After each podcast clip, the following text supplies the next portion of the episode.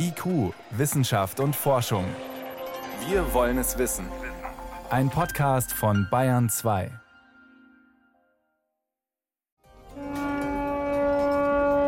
Leinen los! Wir gehen auf große Forschungsfahrt mit dem Abenteurer Arvid Fuchs. Außerdem Heimische Fische sind bedroht durch Wasserkraftwerke. Wie bekommt man Artenschutz und diese ansonsten klimafreundliche Art der Energiegewinnung unter einen Hut? Antworten am Ende der Sendung. Und China auf dem Mond, China auf dem Mars und jetzt auch auf der eigenen Raumstation. Herzlich willkommen.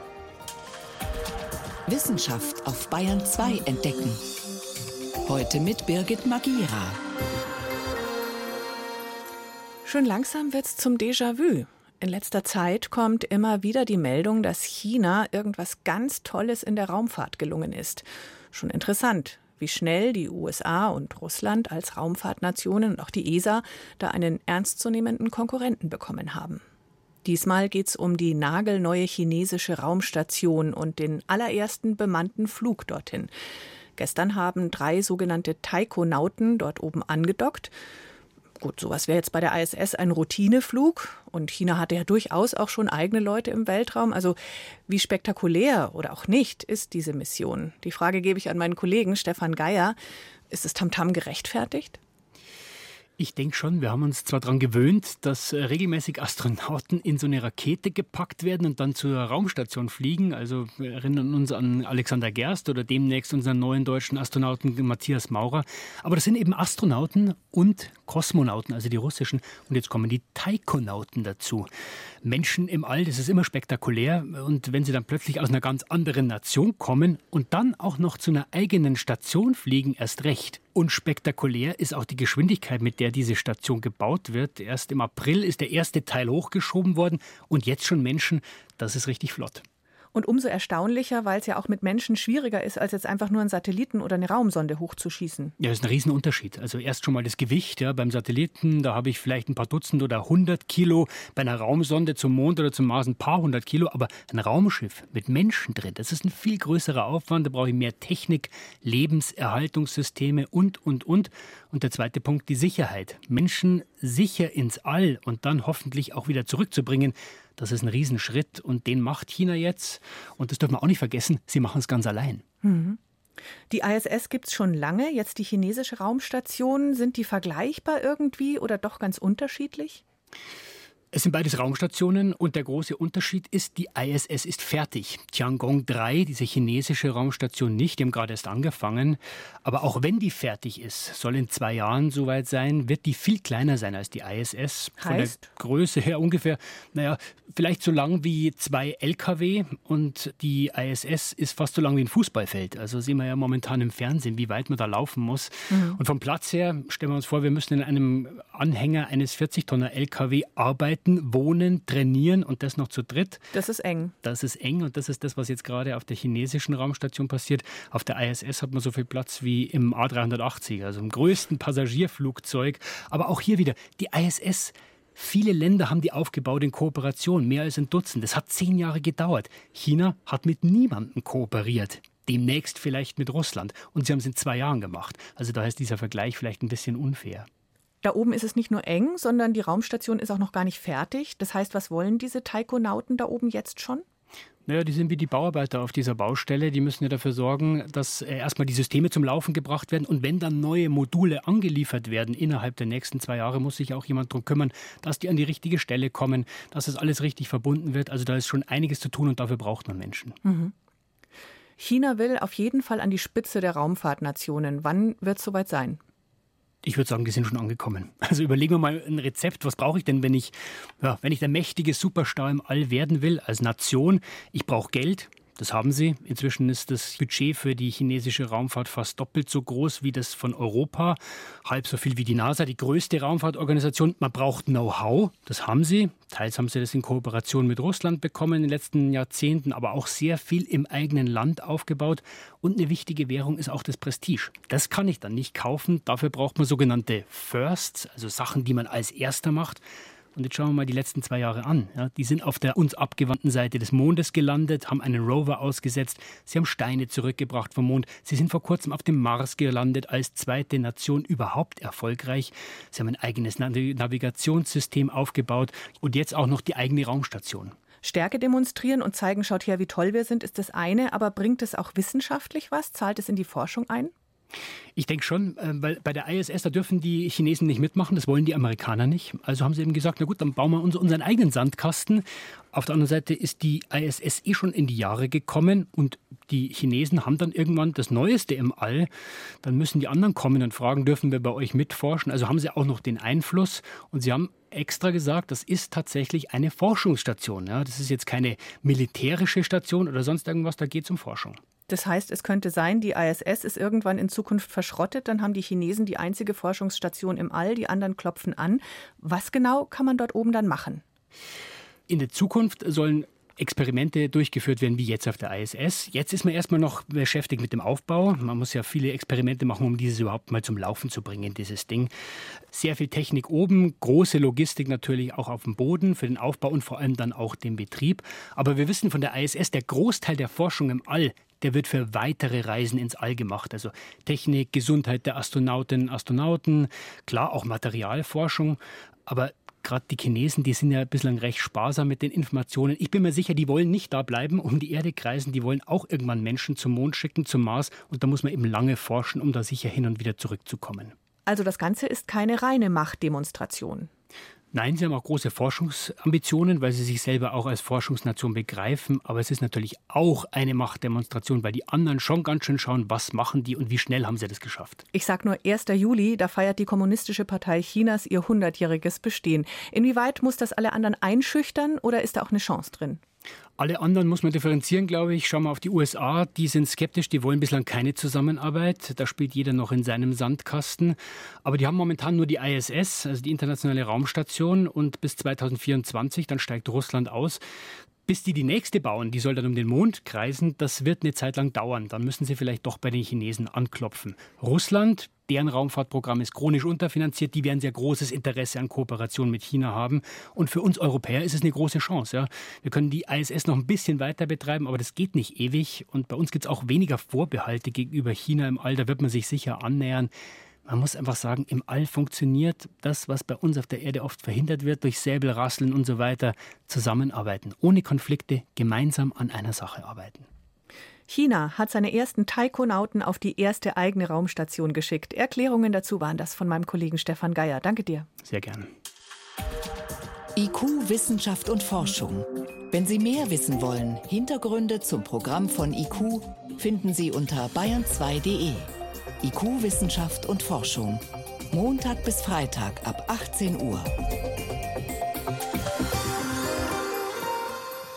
Arvid Fuchs, der Mann ist schon so lange in der Welt unterwegs, vorzugsweise ganz unten im eisigen Süden und oben im kalten Norden. Ein Abenteurer wie aus dem Bilderbuch. Er hat schon im Kajak Kap Horn umrundet, war als erster Mensch zu Fuß am Süd- und am Nordpol innerhalb eines Jahres. Seit Jahrzehnten unternimmt er Expeditionen in arktische Gebiete. Mittlerweile ist er Ende 60 und immer noch unterwegs. Seit einigen Jahren heißen seine Reisen Ocean Change, jedes Mal in Kooperation mit wichtigen Forschungseinrichtungen. Gestern ging es wieder auf große Fahrt, diesmal von Kiel aus. Das Besondere an Arvid Fuchs ist übrigens auch sein Schiff. Das hat nämlich einen extrem umweltfreundlichen Hauptantrieb. Es ist ein eher ungewöhnliches Expeditionsschiff, das da, umringt von Menschen, am Kieler Westufer liegt – direkt vor dem Geomar Helmholtz Zentrum für Ozeanforschung Kiel. Was dort schwimmt, ist nämlich ein 90 Jahre altes Holzsegelschiff, gerade mal 24 Meter lang. Doch die Dagmar Orn, so heißt der Einmaster, hat Arvid Fuchs und seine Mannschaft in den vergangenen Jahrzehnten schon etliche Male in Nord- und Südpolregionen gebracht. Und bei diesen Fahrten konnte Fuchs hautnah miterleben, wie rasant die Erderwärmung dort alles verändert, auch das Meer. Nicht zuletzt deshalb stehen seine privat organisierten Expeditionen seit 2015 unter dem Motto Ocean Change.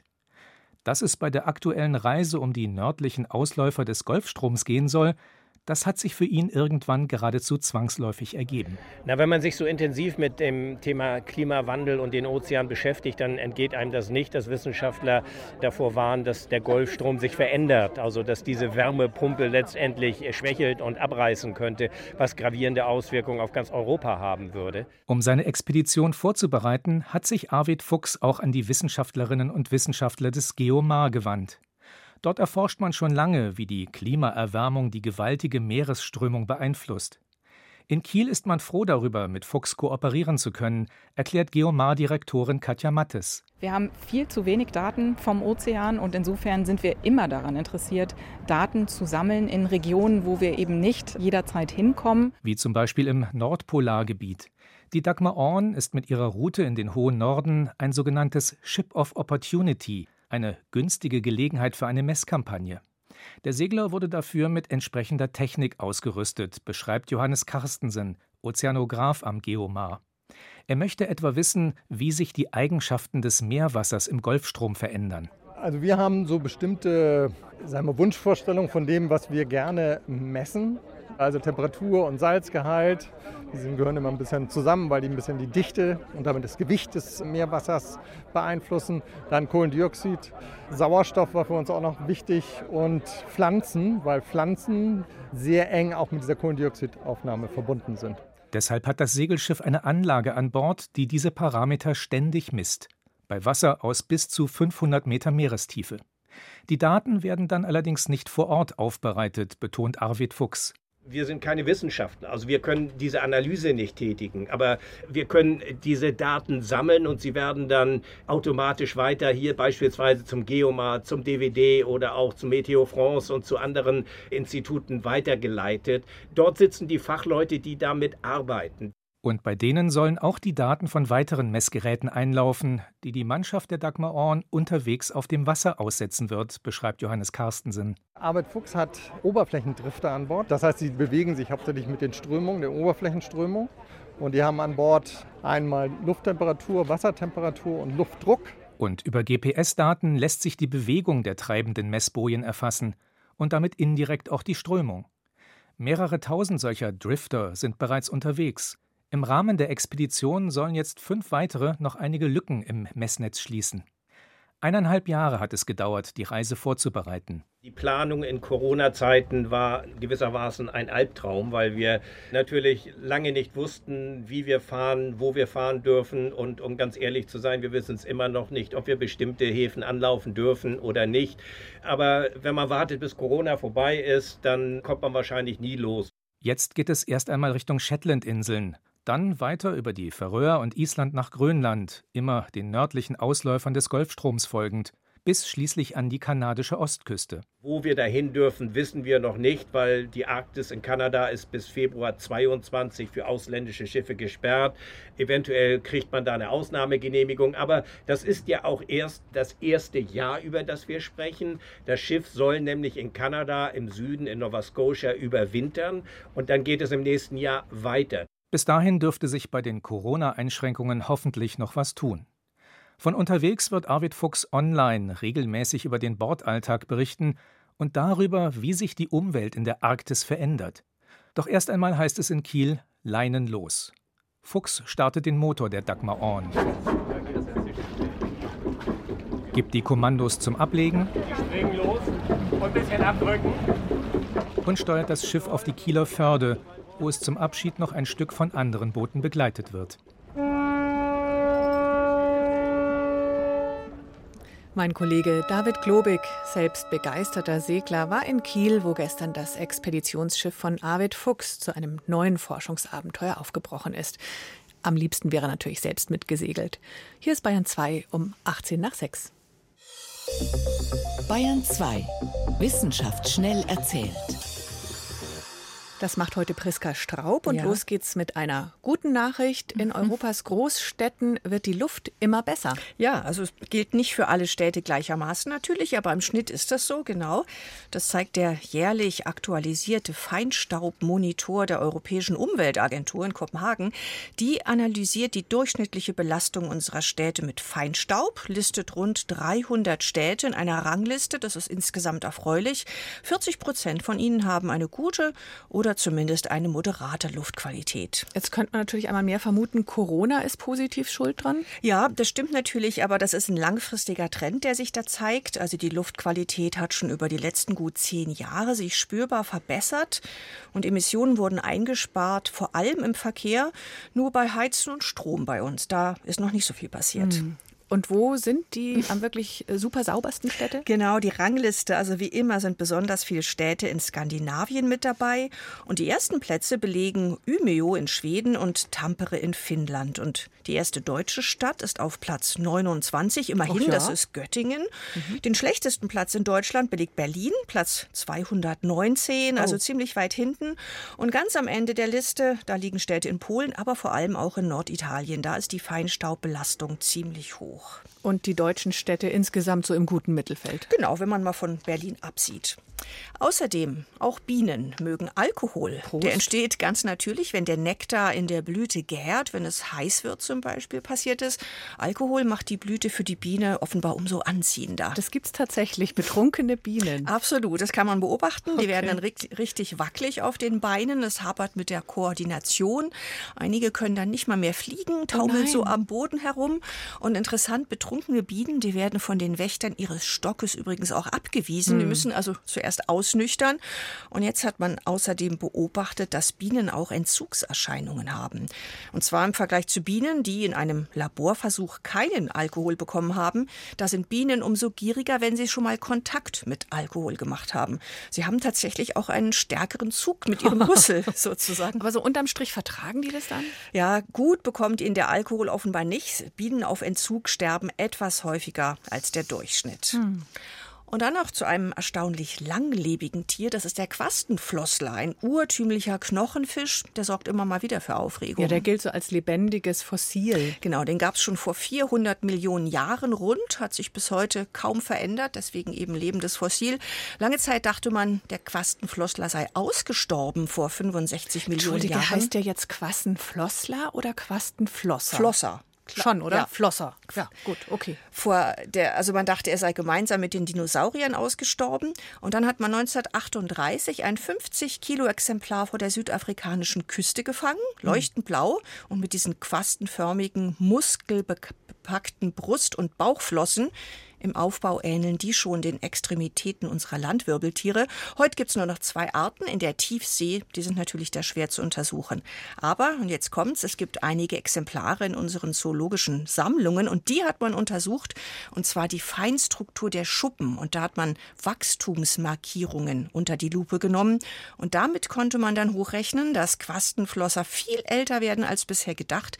Vielleicht sogar an die 100 Jahre. Wow. Und dazu passt dann auch die Beobachtung, dass ihr ihr Lebenszyklus insgesamt extrem verlangsamt ist.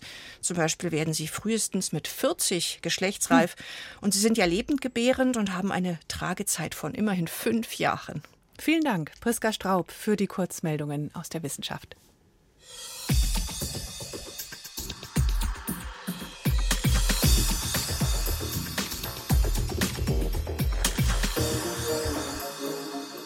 In Bayern wird viel Strom über Wasserkraft erzeugt. Rund ein Siebtel des Stromes, mehr als in anderen Bundesländern. Das ist erstmal gut, weil klimafreundlich, aber nicht unbedingt umweltfreundlich.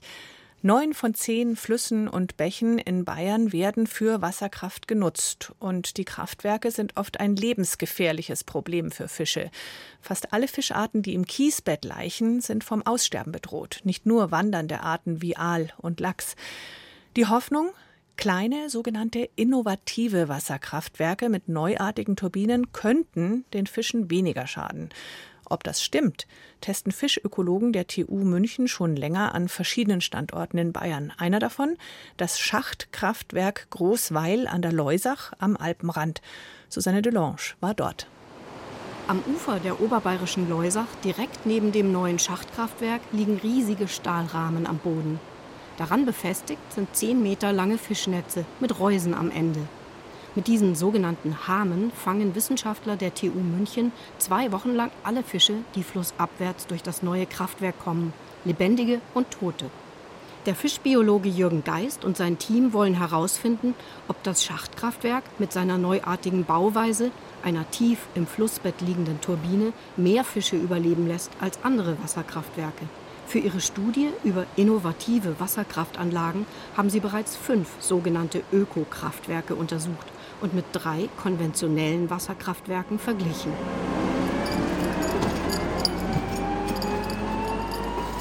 Ein Kranfahrzeug hebt den ersten Hamen langsam hoch und senkt ihn in die Leusach hinab. Die Konstrukteure des Schachtkraftwerks sind überzeugt, dass es gut abschneiden wird, weil es wegen seiner Bauweise unter dem Fluss die Strömung kaum behindern und so die Flussökologie schonen soll. Jürgen Geist sieht zwar auch die Vorteile der Wasserkraft als klimafreundliche Energie, doch bei allen bisherigen Anlagen stauen Dämme das Wasser auf und zerstören den Lebensraum der Fische. Die Folge? Wenn wir den Zustand der Fischpopulationen betrachten in Deutschland und in Bayern, dass das besorgniserregend ist. Und gerade hier in dem Gebiet befinden wir uns in der Eschenregion. Das heißt, man würde hier eigentlich als Charakterfischart die Esche erwarten. Das ist eine Fischart, die früher sehr häufig war, die heute fast vom Aussterben bedroht ist, weil sie so stark zurückgegangen ist. Ist das Schachtkraftwerk die Lösung? Der Sog nach unten in die Turbine soll so gering sein, dass die meisten Fische einfach darüber hinweggleiten. Außerdem liegt ein Fischschutzrechen waagrecht über der Turbine. So soll auch das für das Flussökosystem wichtige Geröll ungehindert in den Unterlauf gelangen. Fischschonend und umweltfreundlich wollen auch die anderen Ökokraftwerke sein, die Jürgen Geist untersucht hat. Etwa die sogenannte VLH-Turbine, bei der die Fallhöhe vom Ober- ins Unterwasser sehr gering ist und die sich sehr langsam dreht. Auch die konventionellen Kraftwerke aus der Studie sind fischfreundlicher als üblich, denn sie wurden mit Fischschutzrechen versehen. Überall haben die Wissenschaftler Versuchsfische eingesetzt. Zusammen mit den natürlichen Beständen haben sie insgesamt über 70.000 Fische in ihren Netzen gefangen und dabei einige Überraschungen erlebt. Genau, schauen wir mal den Barsch an. Der ist auch wunderschön. Flossen sind auch intakt. Genau. Alles okay, ne? Schuppenbild ist gut. Jawohl, prima. Der Aal, am Kopf hat er eine kleine eine Verletzung, kleine ne? aber ansonsten aber ist der okay. Genau. Es gibt nicht selten Fälle, wo der Fisch äußerlich fast unversehrt aussieht und wo wir aber dann trotzdem sehr schwerwiegende innere Verletzungen vorfinden können, bis hin zu Brüchen der Wirbelsäule, ganz schwere Einblutungen, ein Platzen der Schwimmblase, was dann häufig eben auch zu dem Tod der Fische führt, aber eben nicht immer sofort, sondern in manchen Fällen auch erst zeitverzögert. Je schneller sich die Turbinen drehen und je größer die Fallhöhe ist, desto schlimmer die Folgen für die Fische. Manchmal sterben über 80 Prozent. Das unerwartete Ergebnis der Studie? Ein und derselbe Kraftwerkstyp kann je nach Standort sehr fischfreundlich sein oder sehr tödlich.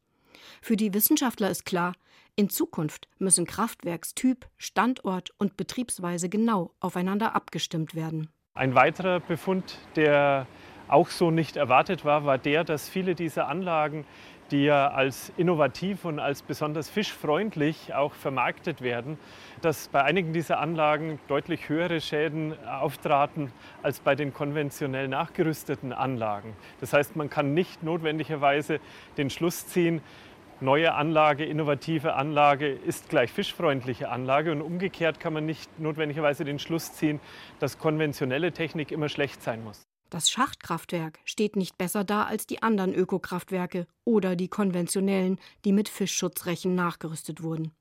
Neue kleine Wasserkraftwerke in die Flüsse zu bauen, hält Jürgen Geist für falsch.